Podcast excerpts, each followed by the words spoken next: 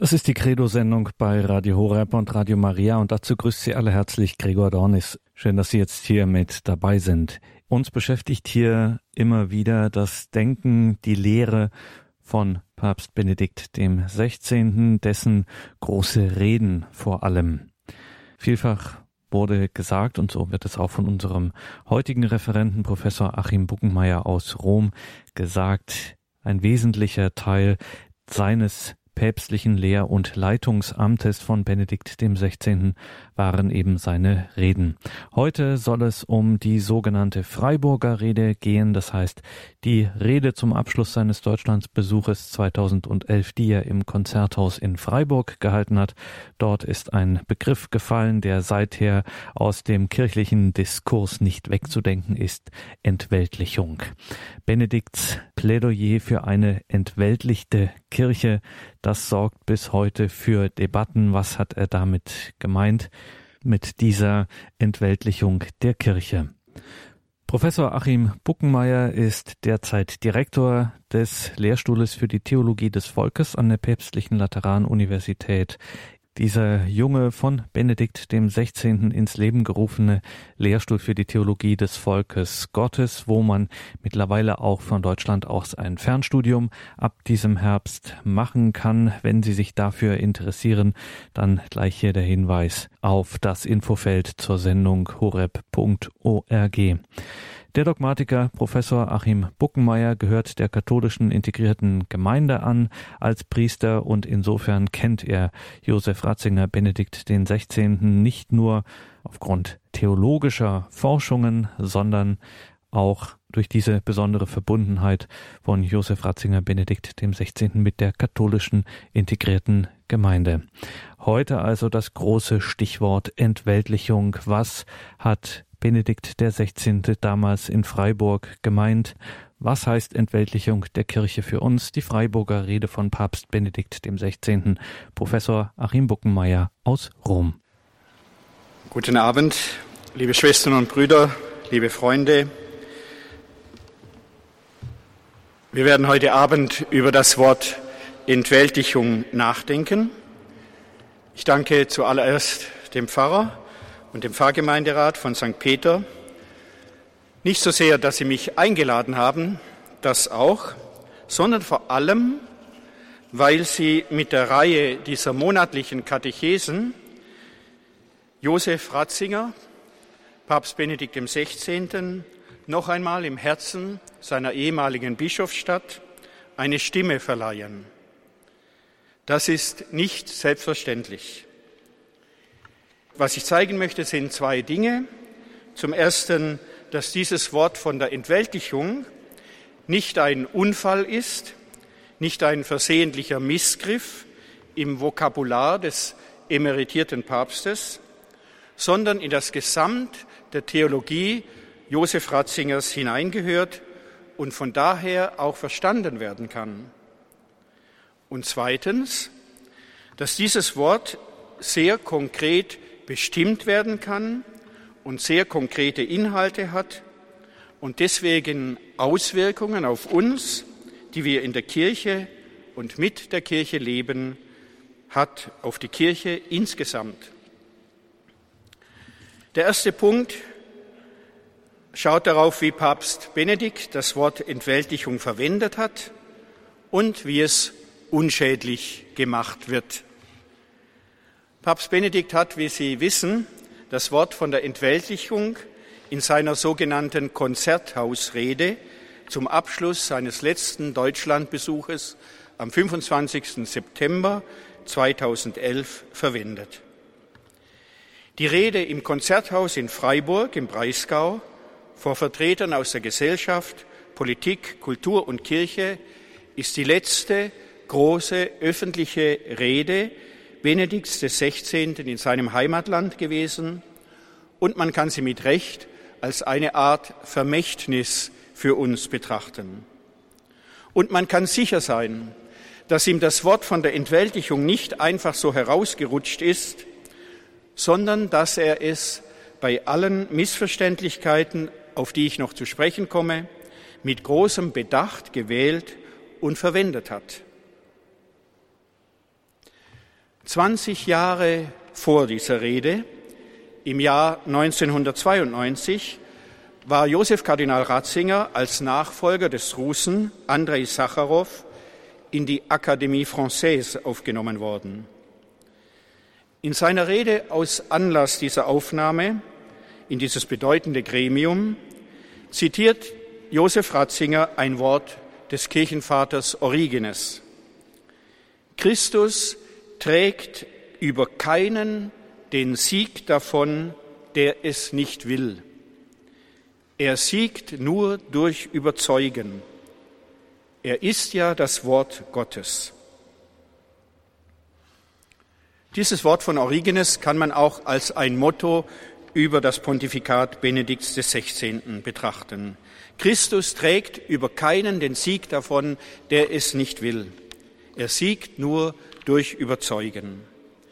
Die unzähligen Ansprachen, darunter die großen wie jene in Regensburg 2006 über Glaube, Wissenschaft und Universität, jene im Collège de Bernardin in Paris 2008 über die europäisch-christliche Tradition des Hörens und Studierens des Wortes Gottes in Gemeinschaft und andere, die unermüdlichen Katechesen Mittwoch für Mittwoch auf dem Petersplatz, die Enzykliken, die Lektiones Divine mit Priestern und Seminaristen und vieles andere mehr, von den drei Jesusbüchern einmal ganz abgesehen, bilden diese erstaunliche Zuversicht Benedikts XVI. ab, dass das vernünftige Wort, das Echo des einen Wortes des Logos, der langen Aufklärungsgeschichte, die mit Israel begann, ebenso entspricht dem Wesen der Theologie und der Kirche selber und dass dieses Wort die Menschen erreichen kann. Die Reden Papst Benedikts waren also im tiefsten seine spezifische Art, die Kirche zu leiten. Auch die Rede in Freiburg und der dort verwendete Begriff der Entweltlichung gehören in das lebenslange Bemühen Josef Ratzingers, die Wahrheit aufleuchten zu lassen, den Logos und mit seiner Kraft zu überzeugen und für ihn Menschen zu gewinnen. Ich selber habe an dieser bewegenden Stunde in Freiburg am 25. September 2011 teilnehmen können. Und ich muss sagen, nach den ersten Sätzen des Papstes hatte ich den sicheren Eindruck, dass da eine kleine Bombe gezündet wurde, wenn man das einmal so sagen darf. Aber dann ist etwas Eigenartiges passiert das ich ebenfalls hautnah und live miterleben konnte. Kaum dass der letzte Ton der Rede oder der Musik, die dann die Rede umrahmte, im Konzerthaus verklungen war, bemühten sich bereits die angesprochenen, engagierte Katholiken in Kirche und Gesellschaft, zu sagen, über was der Papst nicht gesprochen habe, was er nicht gemeint habe und die Meinung war sehr schnell einhellig. Auf jeden Fall habe er keine Trennung von Staat und Kirche anempfohlen und auch nicht von der Kirchensteuer gesprochen. Eine Politikerin, die ganz in der Nähe stand, sagte in ein Mikrofon des Rundfunks, es war ein geistliches Wort. Das klingt so ähnlich wie es war eine Meditation, eine Betrachtung und für einen Theologen ist das quasi ein intellektuelles Todesurteil. Wenn jemand sagt, diese Rede war ein geistliches Wort, dann ist das kein Kompliment, sondern es bedeutet, das waren schöne Worte, ohne Bezug zum Konkreten und ohne Folgen. Er hat ein, paar schöne theologische Luftballons aufgeblasen, in die wir dann aber schnell mit der spitzen Nadel der Realität hineinstechen. Damit war das Anstößige dieser Rede in eine spirituelle Watte verpackt, war der Stachel aus der Rede gezogen, bevor man ihn richtig bemerkt hat. Dennoch haben viele Menschen nach diesem Tag die Rede des Papstes noch einmal gelesen oder im Internet noch einmal angehört und etwas anderes darin gefunden als folgenlose, glatte Worte. Und ich möchte heute Abend ein wenig dem nachgehen, was man in dieser letzten großen Ansprache des Deutschlandbesuches von Papst Benedikt finden kann, um zu finden, was Entweltlichung bedeutet. Und dazu bitte ich ein wenig um Ihre Geduld. Benedikt XVI. sprach in Freiburg über die Aufgabe, welche die Kirche hat. In der relativ kurzen Rede kommt das Wort Sendung der Kirche sechsmal vor. Darüber hinaus spricht er zweimal von ihrer Berufung, von ihrem Auftrag, von ihrem eigentlichen Auftrag. Erst von daher erschließt sich uns das Wort Entweltlichung. Der Papst begann, wie Sie vielleicht noch wissen, mit einer Episode von Mutter Teresa. Er sagte, ich zitiere, die selige Mutter Teresa wurde einmal gefragt, was sich ihrer Meinung nach als erstes in der Kirche ändern müsse. Ihre Antwort war Sie und ich. Zugleich aber mit dieser Sicht betonte Benedikt die Notwendigkeit der Reform in der Kirche. Wörtlich sagte er, ich zitiere wieder, es ist Änderungsbedarf vorhanden. Jeder Christ und die Gemeinschaft der Gläubigen als Ganzes sind zur steten Änderung aufgerufen. Dieser Änderungsbedarf hat etwas mit dem Auftrag der Kirche in der Welt zu tun. Es ist eine leicht zu übersehende Grundlinie im Werk des Theologen Josef Ratzinger, der immer wieder den Blick von den innerkirchlichen Diskussionen weg auf das Eigentliche lenkt, auf das, was die Christen der Welt schulden. Schon die Einführung ins Christentum, die aus einer Vortragsreihe für Hörer aller Fakultäten, nicht nur für Theologen, 1967, 68 an der Universität in Tübingen entstanden ist, hat er in dieser Weise konzipiert. In einem kleinen Teil innerhalb der Christologie fragt sich der Autor Josef Ratzinger, fragt er sich und seine Hörer kritisch, ich zitiere aus dem Buch, wer kann schon einem fragenden Menschen fassbar in aller Kürze sagen, was das eigentlich ist, Christsein? Solchen fragenden Menschen innerhalb, aber noch mehr außerhalb der Kirche fühlte sich der Theologe Josef Ratzinger immer verpflichtet. Er will vom Anfang seiner theologischen Arbeit an Menschen eine verständliche und vollständige Antwort auf die Frage nach dem Christsein geben. Und damit war Josef Ratzinger schon vor 50 Jahren weiter als viele heutigen Theologen, weiter als Memorandumsunterzeichner und Kirchenumarmer, die nicht wahrnehmen, dass das Hauptproblem nicht der Verlust von Lehrstühlen, von Mandaten von Pfarrgemeinderäten oder von gewohnten Gottesdienstordnungen ist, sondern der Verlust von ganzen Generationen, die nichts mehr vom Glauben wissen und von den Glaubenden auch nichts mehr erwarten. Wegen der Not der Kirche, nicht weil er uns seinen Landsleuten gegenüber auf Krawall gebürstet war, hat Josef Ratzinger das Wort von der Entwältigung gesagt. Die Begriffe die Benedikt XVI. in dieser Reflexion in Freiburg verwendet hat und die der von ihm angezielten Entwältigung Kontur geben, erscheinen heute noch vielen wie die Folterwerkzeuge für die Konkordatskirche, aufgesammelt aus dem Arsenal der Kirchenkritiker, der Antiklerikalen, der Atheisten, der Glaubensfeinde. Ich führe sie einmal vor. Benedikt XVI. sprach wörtlich von Enteignung von Kirchengütern, Streichung von Privilegien und Ähnlichem, weltlicher Armut der Kirche, ihres weltlichen Reichtums entblößt und so fort. Wer immer etwas zur Rede Papst Benedikts XVI. in Freiburg sagen will, der muss auch diese Worte ernst nehmen. Bevor wir nach den konkreten Aspekten der Änderungen fragen, von deren Notwendigkeit, wie wir in der Rede in Freiburg sehen, Benedikt XVI. überzeugt ist, möchte ich etwas zur Bedeutung des Wortes Entwältigung sagen. Das ist unser dritter Punkt. Das ist umso notwendiger, als das Wort Entwältigung durchaus missverständlich ist. Aber man kann es verstehen. Das johannäische Stichwort nicht von dieser Welt gibt uns dabei einen ersten Hinweis. Wenn man wissen will, was Entwältigung bedeutet, muss man wissen, was mit Welt gemeint ist. Im Neuen Testament ist am meisten im Johannesevangelium, in den drei Johannesbriefen und in den Briefen des Paulus und der ihm zugeschriebenen Briefe von Welt die Rede.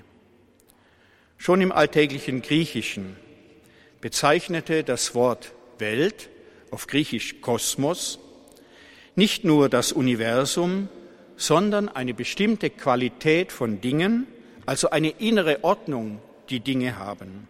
Kosmos konnte eine Schlachtordnung meinen, die bauliche Anlage einer Stadt, aber auch die Anordnung eines gepflegten Gartenbeetes, ja sogar die Zubereitung einer Mahlzeit oder das Muster eines Zopfs, ein geflochtenes Haar. Das Neue Testament hat diese Bedeutung von Kosmos aufgenommen und ist in seinem Sprachgebrauch, ist Welt nicht nur einfach etwas, was wir die ganze Welt nennen, sondern eine bestimmte Weise, wie die Dinge und die Personen in der Welt zueinander stehen.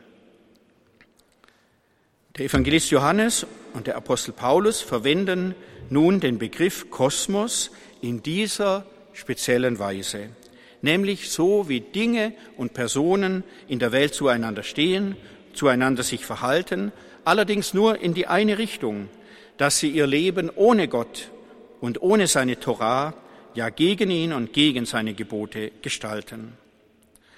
Weil es also um eine spezielle Art zu leben geht, personifizieren die johannäischen und paulinischen Schriften die Welt sogar.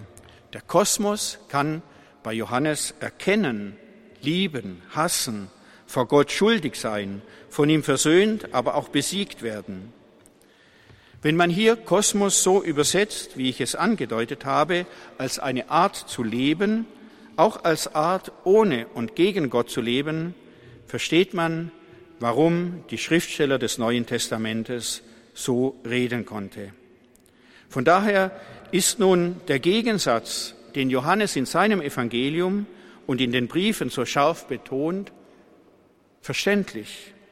Er will nicht die Welt, so wie wir das Wort normalerweise verstehen, als böse darstellen, vielmehr will er die Lebensform der Jünger Jesu deutlich von der Art, wie andere Menschen in der Welt leben, sonst unterscheiden.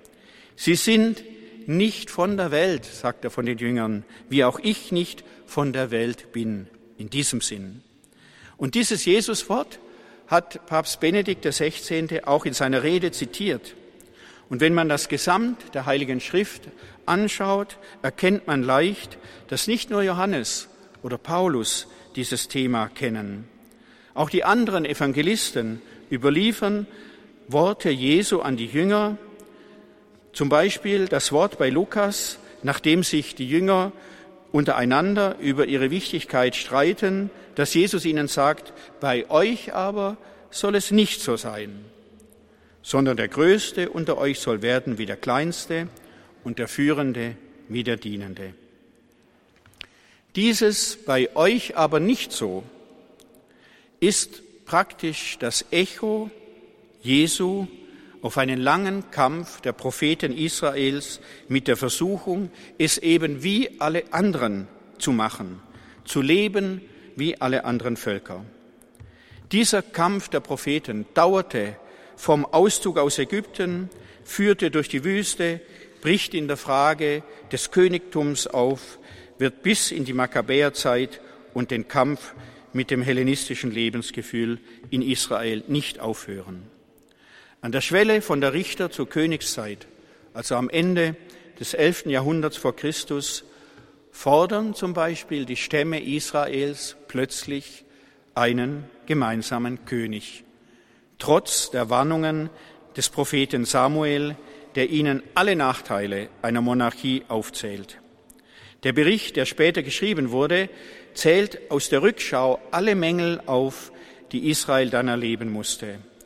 Samuel, wir finden diese Stelle im ersten Buch Samuel, Kapitel 8, warnt davor, ich zitiere, das werden die Rechte des Königs sein, der über euch herrschen wird. Er wird eure Söhne holen und sie für sich bei seinen Wagen und seinen Pferden verwenden, und sie werden vor seinen Wagen herlaufen. Sie müssen sein Ackerland pflügen und seine Ernte einbringen. Eure Töchter wird er holen, damit sie ihm Salben zubereiten und kochen und backen. Eure besten Felder, Weinberge, Ölberge wird er euch wegnehmen und Steuern erheben.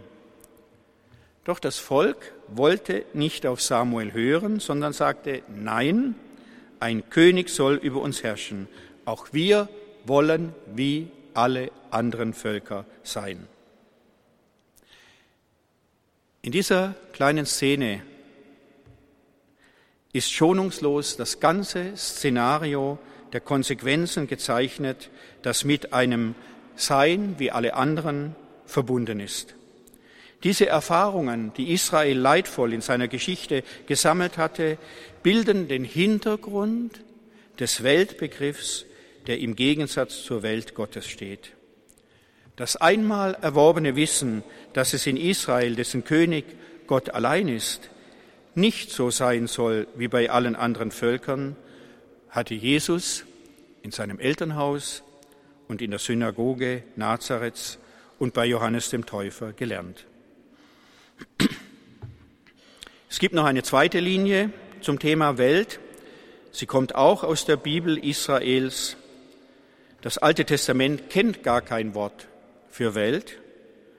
Dort, wo Welt gemeint ist, sagen die Schriften einfach Himmel und Erde oder einfach Kol, alles. In seinem Vorwort zur neuen Ausgabe der Einführung in das Christentum vom Jahr 2000 hebt Josef Ratzinger diesen bejahenden Weltbegriff Israels von den Weltvorstellungen der Religionen ab. Er schreibt, ich zitiere, die Welt ist nicht nur Maya, Schein, den wir letztlich hinter uns lassen müssen. Sie ist nicht nur das unendliche Rad der Leiden, dem wir versuchen müssen zu entrinnen. Sie ist positiv. Sie ist trotz all des Bösen in ihr und trotz allen Leids gut und es ist gut, in ihr zu leben. Der Gott, der Schöpfer ist und sich in seiner Schöpfung aussagt, gibt auch dem menschlichen Tun Richtung und Maß. Soweit Josef Ratzinger. Jesus hat in diesem positiven Weltverständnis Israels gelebt. Der Neutestamentler Gerhard Lofink sagt dazu, es ist erstaunlich, wie viel an Welt in den Gleichnissen Jesu begegnet. Da ist die Welt der Herrscher und Politiker, der Geschäftsleute, der Großgrundbesitzer genauso vertreten wie die Welt der Hausfrauen und der armen Tagelöhner, der Fischer und der Landwirte. Die Worte Jesu verraten eine tiefe Liebe zur Wirklichkeit. Sie zeigen eine sorgfältige Beobachtung der Dinge und der Menschen. Die Welt wird hier Trägerin der Botschaft vom nahegekommenen Reich Gottes. Und sie kann es werden, weil diese Herrschaft Gottes nicht ein Sonderbereich außer der Welt ist, sondern die verwandelte, die erlöste Welt. Menschenwelt und Gotteswelt in einem. Jetzt fragen wir, was diese Beobachtungen eigentlich für unser Thema Entweltlichung beitragen. Es ist klar, Entweltlichung bedeutet nicht eine Entleerung der Kirche, eine Vergeistigung, eine Spiritualisierung der Kirche, ein Rückzug in die Sakristei, wie manchmal polemisch und unscharf behauptet wird. Die Kirche ist nur Welt. Das beliebte Wortpaar Kirche und Welt oder der Ausdruck Kirche in der Welt, den muss man eigentlich von daher überwinden.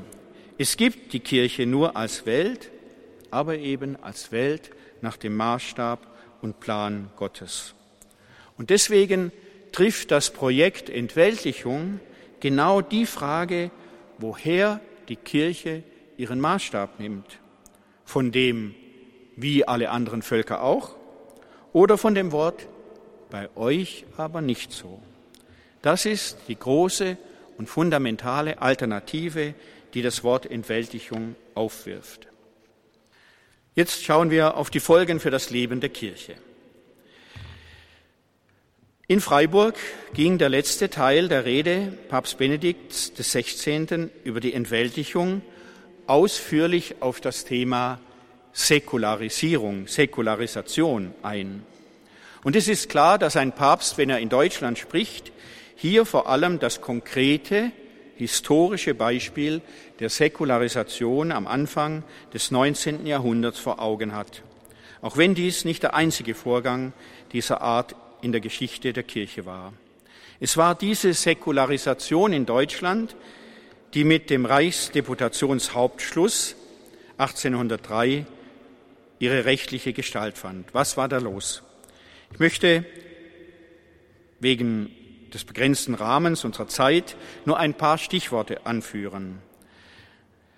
1802 hatte der Deutsche Reichstag, also die Vertretung aller deutschen Fürsten, Reichsstädte und Reichsstände, einen Ausschuss von acht Fürsten ausgewählt, die sich mit der Frage der Entschädigung der Fürsten beschäftigten, beschäftigte jener Fürsten die Gebiete links des Rheins an Napoleon verloren hatten. Die Kriege gegen Napoleon, die sich in einem ganzen Jahrzehnt zwischen 1792 und 1802 hinzogen, hatten die Kassen der deutschen Fürsten sehr beansprucht und in den meisten Fällen total geleert. Viele deutsche Staaten waren finanziell ruiniert. Ein Ausweg bot sich natürlich den Fürsten darin, dass sie sich an den geistlichen Staaten schadlos hielten, mit einer, ganz schlicht gesagt, brutalen Annexion dieser Staaten und einer radikalen, beinahe totalen Enteignung allen kirchlichen Besitzes. Das alles hat innerhalb von wenigen Monaten in Deutschland stattgefunden, im Herbst, zwischen Herbst 1802 und Frühjahr 1803 und wurde mit unserer bekannten deutschen Gründlichkeit in ganz Deutschland durchgezogen. Man kann nur schwer etwas sagen über den Wert äh, dieser konfiszierten Güter und des Besitzes, aber den Landbesitz kann man angeben. Zum Beispiel das Land Baden wurde viermal so groß, Württemberg doppelt so groß, Bayern anderthalbmal so groß wie vorher.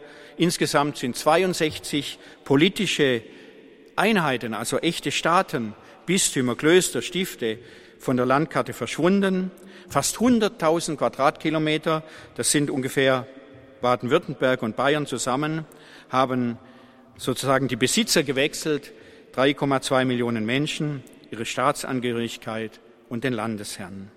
Ich gehe so in das Detail und erwähne diese Fakten, um Ihnen zu zeigen, welche vollständige Umwälzung der bisher gewohnten Gestalt der Kirche dieses Ereignis 1802, 1803 bedeutete. Ich bin sicher, dass Papst Benedikt sich dieser Bedeutung der Säkularisation voll bewusst war. Und er hat dennoch von dieser Säkularisierung gesprochen als einer Hilfe für die Kirche. Denn es ging ja ihm nicht darum, dieses Ereignis zu bewerten in sich oder gar schön zu reden. Der Blick von Papst Benedikt richtete sich in seiner Rede auf etwas anderes. Er fragte sich, was diese Säkularisation vor 200 Jahren letztlich für die Kirche bewirkt hat. Und er sieht vor allem, dass erstaunlicherweise dieser gewaltsame, illegitime, von außen auf die Kirche einwirkende Akt der Entweltlichung, das missionarische Zeugnis, so sagt er, der Kirche deutlicher zutage treten ließ. Ich will nur zwei Phänomene nennen, die da im Horizont stehen. Erstens der Verlust der weltlichen Macht der Klöster und Bistümer hat überraschenderweise nicht zum Zusammenbruch der Kirche geführt. Die meisten Historiker sprechen heute mit einem etwas negativen Unterton von der ultramontanen Wende des deutschen Katholizismus im Gefolge der Säkularisation. Das heißt, dass sich die katholische Kirche nach Verlust ihrer Macht in Deutschland nun Ultramontes, also jenseits der Alpen, in Rom Orientierung sucht und holt und sich neu an die päpstliche Hierarchie bindet. Und das Zweite, was damit zusammenhängt, ist mit dem Verlust von Herrschaft und Besitztümern, war die katholische Kirche auch als Pfründe uninteressant geworden.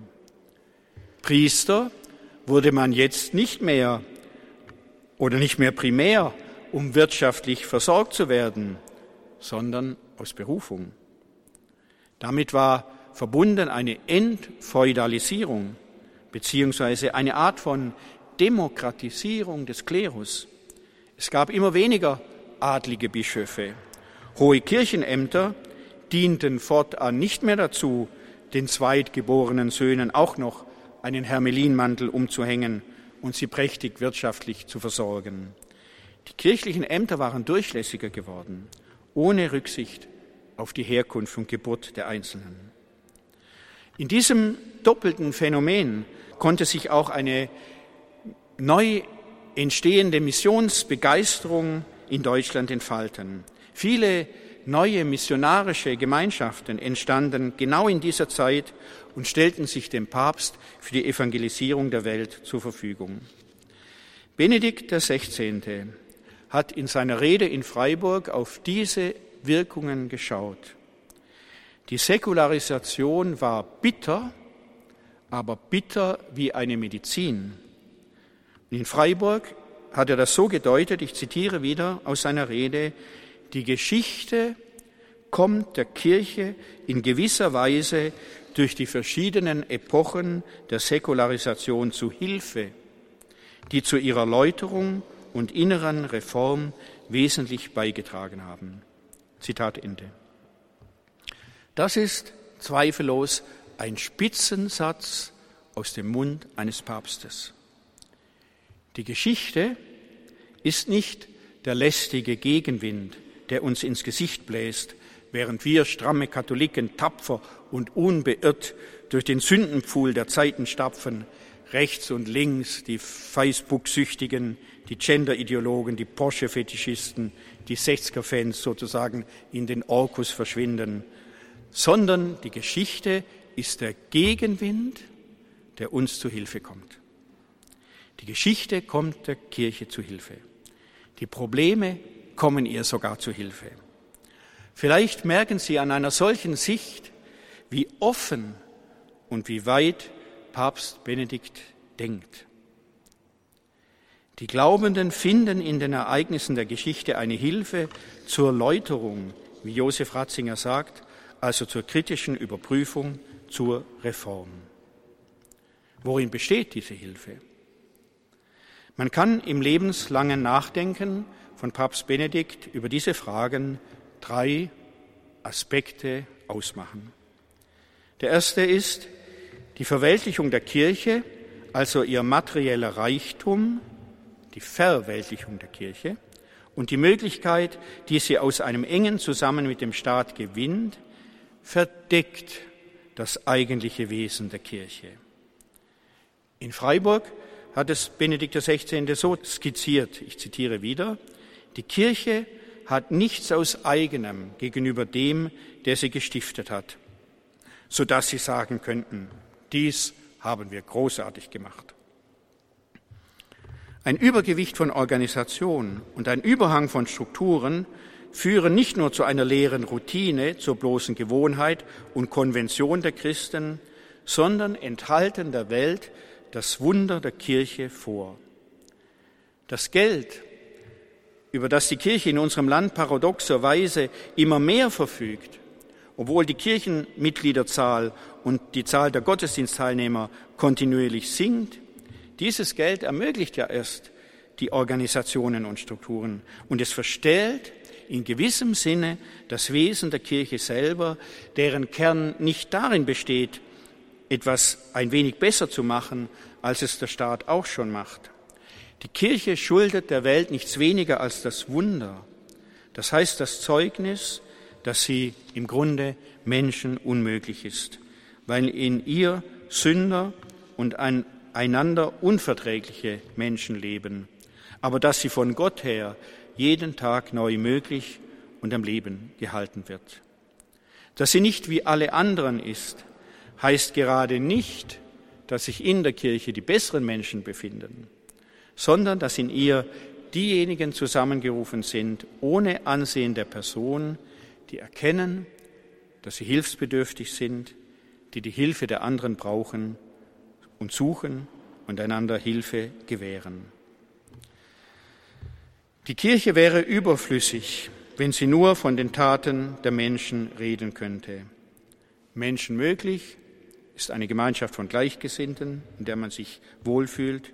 Menschen möglich sind Almosen, Mitmenschlichkeit, soziale Gesetze, Flüchtlingshilfe, Gastfreundschaft für Fremde und so weiter. Das alles gibt es, Gott sei Dank, in der Welt. Aber unsere Welt ist trotzdem nicht heil. Der erlöste Mensch kann nur von Gott herkommen.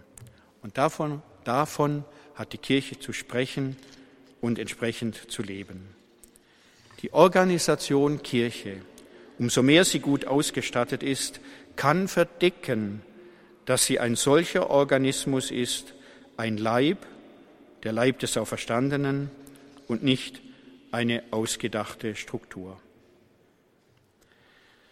Die zweite konkrete Hilfe, welche die Säkularisation nach Josef Ratzinger bietet, ist diejenige, dass sie den Unterschied der Maßstäbe der Welt und der Maßstäbe Gottes sichtbar macht.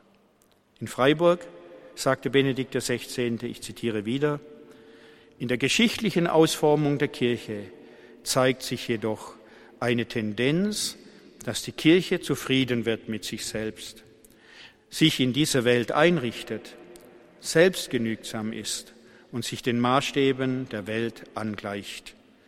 Sie gibt nicht selten Organisation und Institutionalisierung größeres Gewicht als ihre Berufung zu einer Offenheit auf Gott hin, zur Öffnung der Welt auf den anderen hin. Soweit das Zitat. Wie sehr eine solche Angleichung zur Verwirrung führt und die Vorstellung vom Christsein und von Kirche geradezu auf den Kopf stellt, kann man an den vielen Diskussionen sehen, die zurzeit im Gefolge der Reformen pastoraler Strukturen stattfinden. Da wird auf Rechte gepocht, auf die notwendige räumliche Nähe der Kirche, auf größere Zuschüsse, auf die Vermehrung der Personalstellen und so fort. Es klingt wie bei einem gewöhnlichen Verein. Wenn ich einer Organisation angehöre, Mitgliederbeiträge zahle, dann habe ich auch bestimmte Rechte. Für viele Christen ist die Kirche heute in Deutschland auch gerade durch das System ihrer Finanzierung so sehr Organisation oder Vereinigung geworden, dass sie vor allem von ihren Rechten her denken und so vielleicht nicht einmal bewusst die Maßstäbe der Welt übernehmen. Die Definition Jesu der Mitgliedschaft in der Kirche ist aber diejenige der unnützen Knechte. Das ist die Definition des Christseins angesichts des von Gott gestifteten und von Jesus neu gesammelten Volkes. Benedikt XVI. sah jedenfalls deutlich einen Zusammenhang zwischen unseren falschen Vorstellungen von der Kirche und ihrer geringen Anziehungskraft. In einer kleinen Ansprache, die er gehalten hat, einen Tag vor dieser Konzerthausrede vor den Vertretern des Zentralkomitees der deutschen Katholiken, sagte er, ich zitiere wieder, zu den etablierten Kirchen mit ihren überkommenen Strukturen finden viele Menschen keinen Kontakt. Warum eigentlich? Ich denke, dies ist eine Frage, die wir sehr ernsthaft, über die wir sehr ernsthaft alle nachdenken müssen. Sich um sie zu kümmern, ist die Hauptaufgabe des päpstlichen Rates für die Neuevangelisierung. Aber sie geht natürlich uns alle an. In Deutschland ist die Kirche bestens organisiert, aber steht hinter den Strukturen auch die entsprechende geistige Kraft, die Kraft des Glaubens an den lebendigen Gott. Ich denke, ehrlicherweise müssen wir doch sagen, dass es bei uns einen Überhang an Strukturen gegenüber dem Geist gibt. Originalton Benedikt. Die Entweltlichung der Kirche im Sinne Papst Benedikts hilft also, das Unterscheiden Christliche neu zu finden. Als dritte Wirkung eines finanziellen Ärmerwerdens der Kirche durch Verlust oder Aufgabe von Privilegien und Rechten sieht Benedikt XVI. Die Stärkung der freien Initiative von Christen. Es ist eine Tatsache, die bekannt ist, dass viele Menschen in unserer Gesellschaft zum Beispiel die Arbeit der Caritas sehr schätzen, aber fast niemand mehr dieses Tun mit der Kirche in Verbindung bringt. Caritas ist aber in ihrem Wesen, wie Benedikt sagt, eine echte Zuwendung zu Mitmenschen, also etwas Persönliches.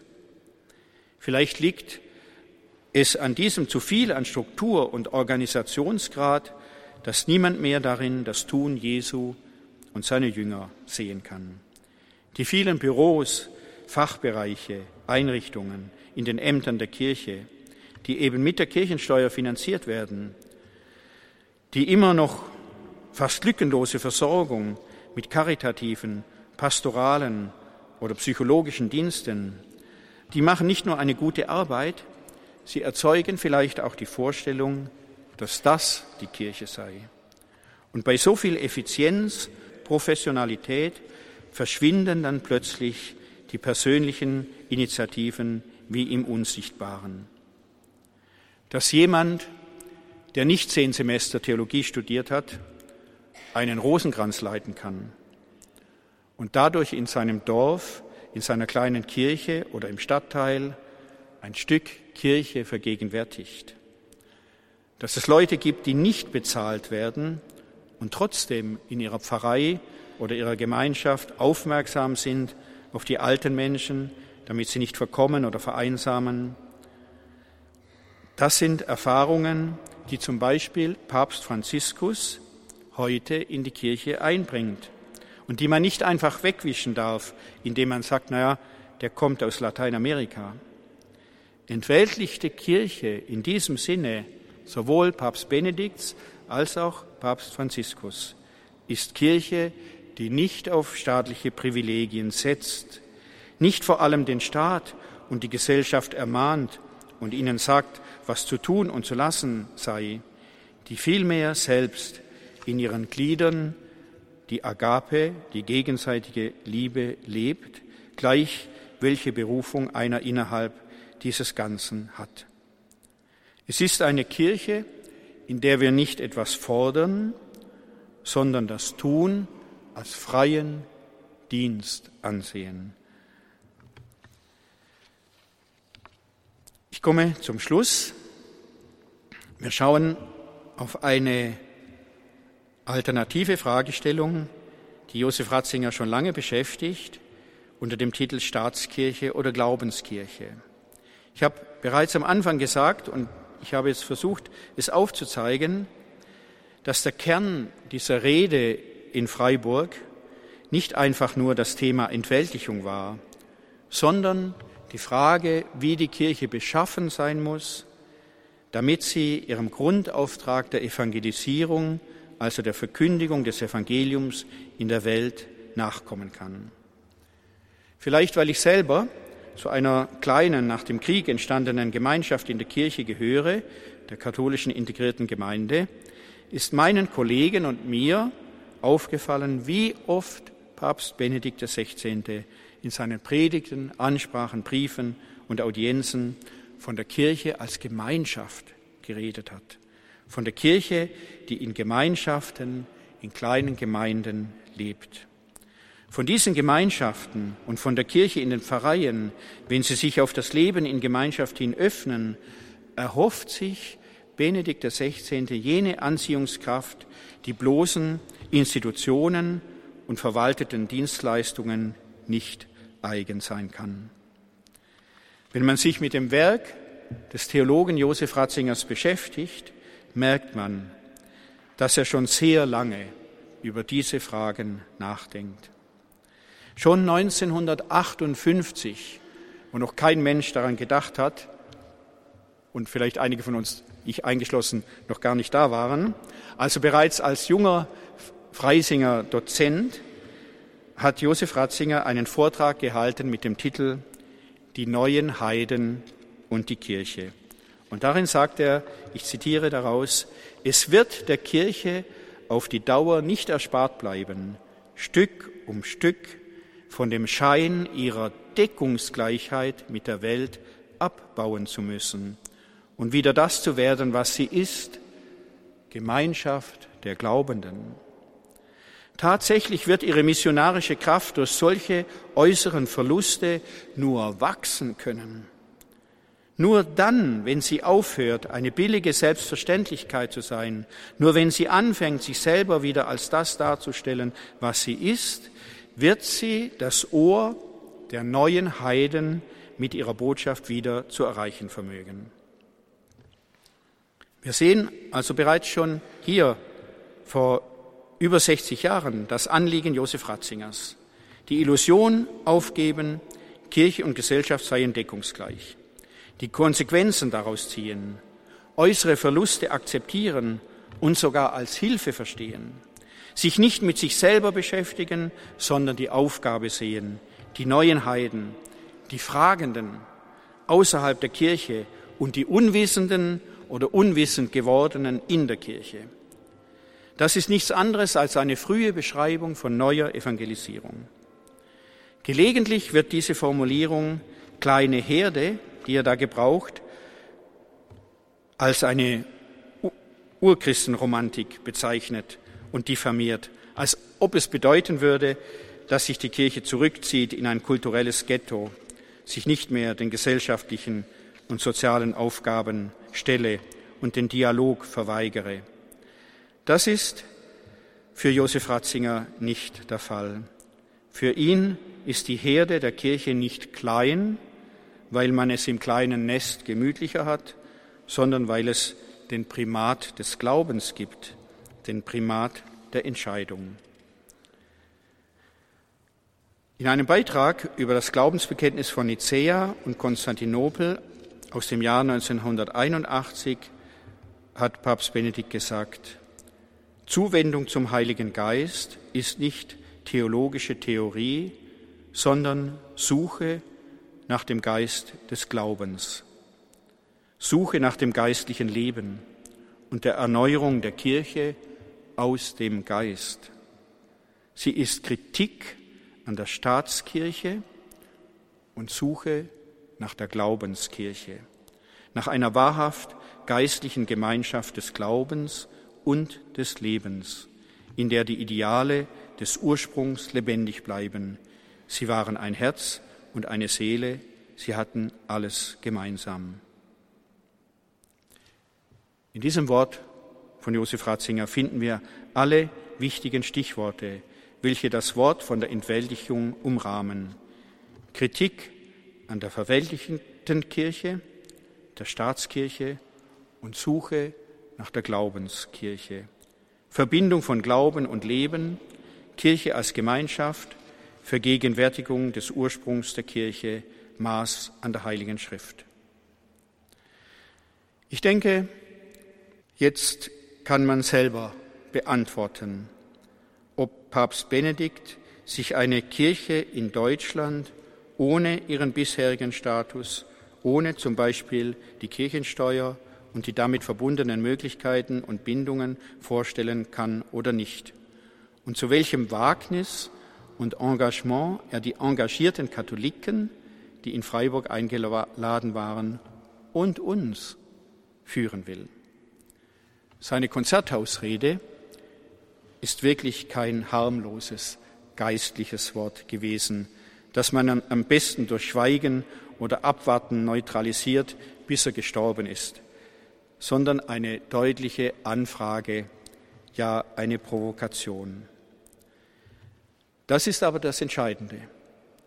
Nicht, dass wir diese oder jene anderen kritisieren, nicht, dass wir über die Kirche, so wie sie ist, meckern, nicht, dass wir in den Pfarreien stänkern oder an unseren Bischöfen herumnörgeln, sondern dass wir selber die Initiative ergreifen, dass wir selber in der Kirche in gewisser Weise entweltlicht leben und schon etwas diese entweltlichte Kirche vorwegnehmen mit einem neuen, gemeinsamen Leben. Das ist die Möglichkeit, die wir haben und in dem in seiner Heimat so oft ignorierten Benedikt XVI. eine Stimme gibt und seiner Vision eine Verwirklichung. Vielen Dank für Ihre Aufmerksamkeit.